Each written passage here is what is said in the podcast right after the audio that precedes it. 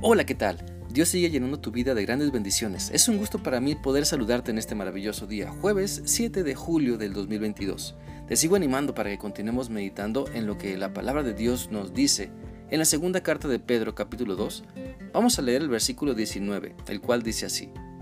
Les prometen libertad, pero ellos mismos son esclavos de hábitos que los destruirán, pues uno es esclavo de aquello que lo domina. Este pasaje sigue hablando de los falsos maestros y nos deja ver la ironía de oír a personas hablar de libertad que ellos mismos no poseen. Hacen promesas doradas que ellos mismos no cumplen y no han experimentado por su esclavitud en los malos hábitos. Mira, no basta con saber hacer lo bueno, también necesitamos practicarlo porque si no seremos incapaces de cumplir nuestra promesa de vivir en libertad y estaremos esclavizados por el pecado. Es triste ver que hay personas que prometen libertad, pero ellas mismas están esclavizadas. Los esclavos del pecado prometen libertad.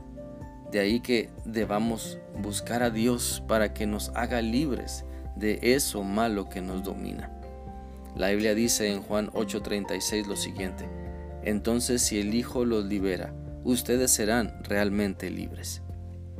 Vivimos en una época donde se puede ver en donde quiera el grado de depravación, donde muchas personas cambian lo que es bueno y agradable a Dios, lo cambian por lo perverso y depravado. Pareciera que para muchas personas la distorsión de los hechos es lo más divertido. Y estas personas se, se oponen al progreso del Evangelio de Cristo.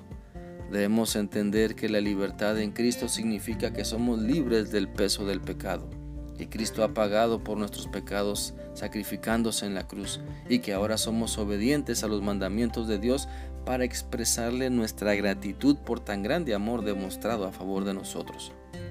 Tengamos cuidado entonces de no pensar que la libertad que Cristo nos da es un permiso para vivir en la depravación.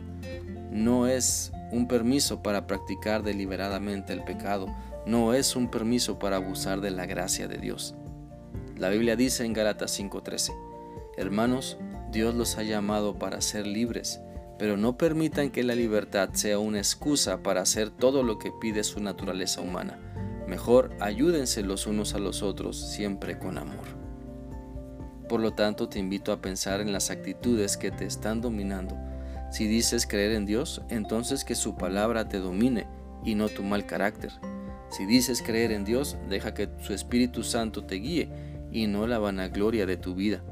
Si dices que amas a Dios, considera lo que Él puede darte como lo, como lo más valioso y no las ganas de hacer lo malo, que más temprano que tarde te traerá sus nefastas consecuencias. Somos esclavos de lo que nos domina la Biblia dice en Romanos 6:16 lo siguiente, ¿ustedes no saben que cuando se ponen al servicio de alguien y lo obedecen, son esclavos de él? Pueden ser esclavos del pecado y morir, o pueden ser esclavos de Dios y ser aprobados por él. La, gravedad de vivir obedeciendo los malos deseos que hay en nuestro cuerpo es que llega a dominarte tan fuertemente que no quieres experimentar nada más y las promesas que Dios te dice y la libertad que Él tiene para ti y quiere que vivas sonará tan hueco porque tu mente está dominada por el pecado.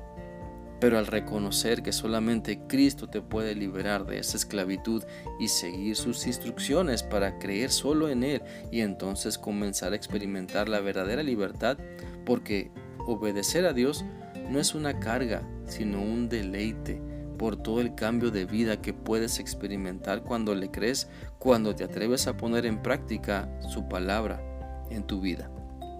Por lo tanto, considera importante, considera muy importante ser verdaderamente libre. Reconoce delante de Dios la esclavitud en la que estás viviendo y hoy mismo puedes clamar a Dios para que venga a tu vida, para que domine tu ser y experimentes la verdadera libertad. Espero que esta reflexión sea útil para ti y que puedas continuar meditando en lo que Dios te ha mostrado hoy. Que sigas teniendo un bendecido día. Dios te guarde. Hasta mañana.